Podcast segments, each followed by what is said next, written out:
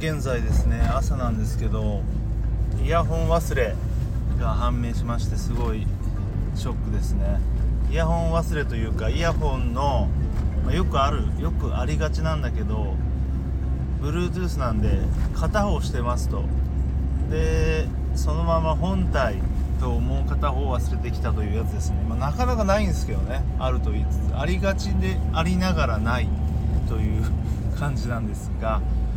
まあそれはいいとしてね昨日の夜か。あのー、悠々白書の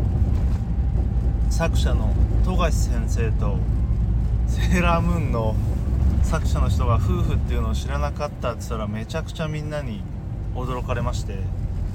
え？っていう感じでそうだったんだという感じです。よくわかんないですけど。いやそんなみんなしてんだね。っていうのもなんか富樫さんって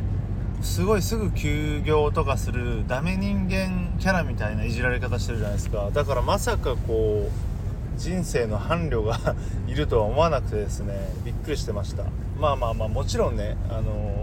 ー、ああいう作家業なんでそんなん関係ないって言えばそれまでなんだけどなんかそういうすごいこういじられキャラみたいな何やってんだよみたいな感じでよく言われてるのでまさか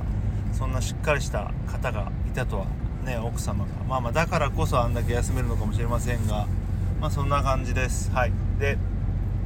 今日はですねついに、えー、山木屋に行ってきた時の話をしたいと思うんですけど、えー、今日月曜なんで2日前土曜日ですね。土曜日の話です。でまあ大体、えー、皆さんねお友達が6時ぐらいに多分着くよっていうことだったんでまあ、5時ぐらいに行けばまだ夕飯時でもないから、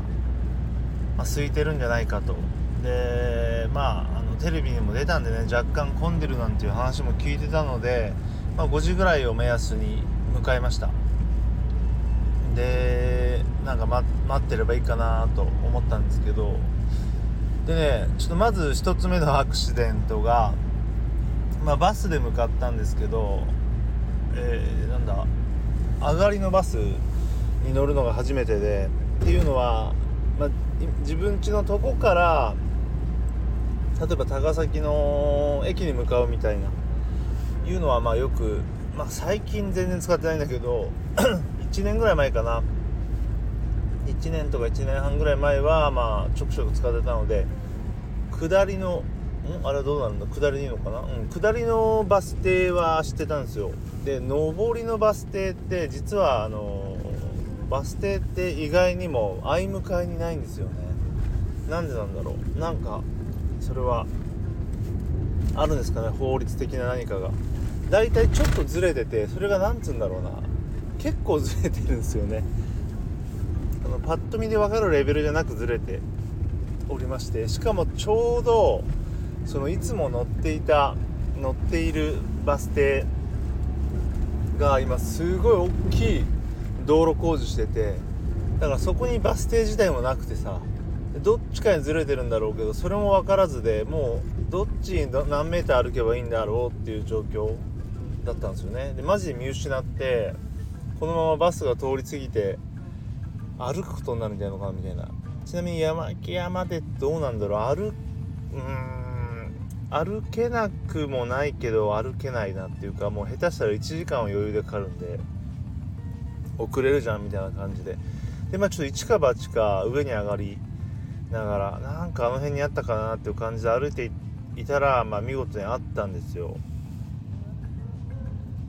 ただその時間的にはもう結構過ぎてて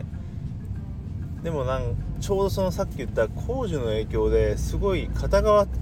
通行がね長くてね。でこれは多分バスもまだ来れてないなという読みで。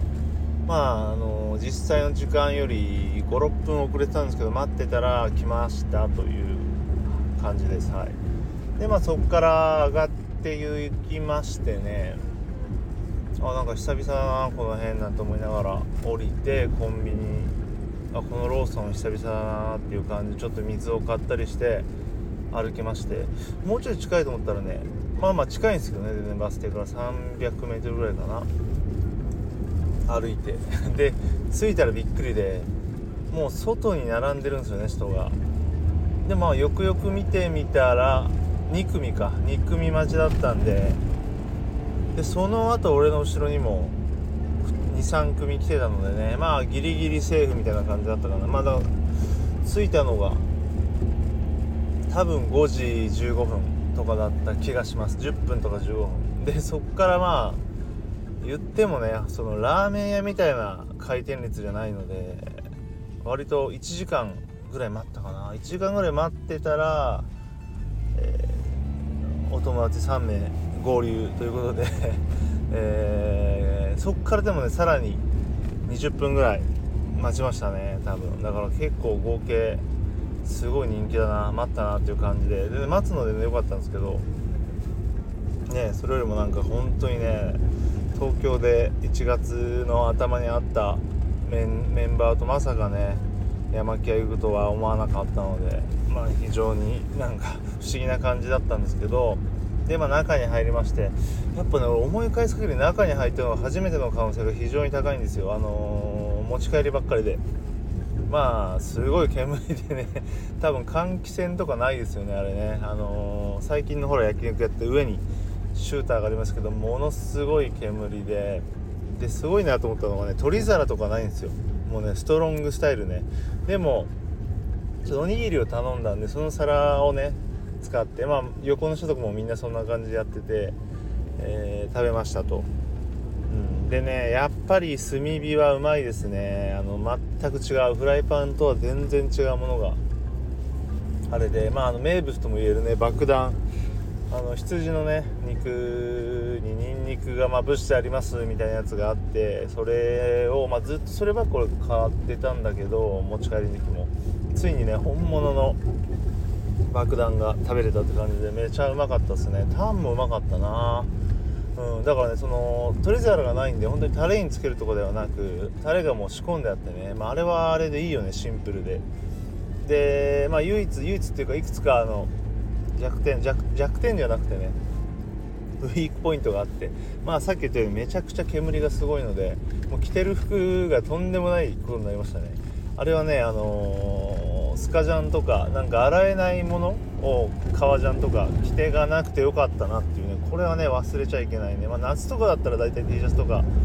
で行くからいいと思うんだけど冬のアウターあれなんか例えばだけど高い毛皮のコートとか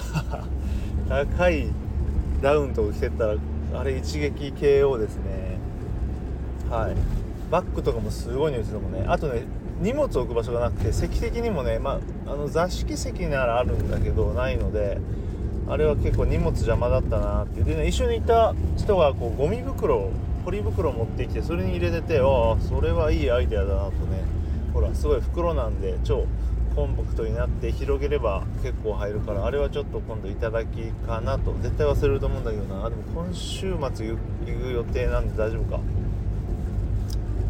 やってみようと思います。っていうか大丈夫なんかまためっちゃ待つのかなっていうね。まあ多分もうちょい早い時間に今週は行くと思うんですよね。まさか2週連続行くと思わなくて。いやーでもね大満足でしたね。生鯛も飲みましたしね。いやいやいやいや。すごいあのー、予想以上にうまかったなというね中の炭火で食べるのは思いましたね。ちょっと炭火は家でもやっぱ炭火ですね。あれをちょっと導入しないとかなっていうの。をちっちゃいやつをね思いました。まあそんな感じで、えー、山木屋ね初潜入してきたよという、まあ、ほとんどがまああのバスに困った話でしたけどまあでも本当にねあのなんかねもう一回調べようと思って忘れてるんだけど炭火の方が科学的になんとか熱だからみたいななんかほら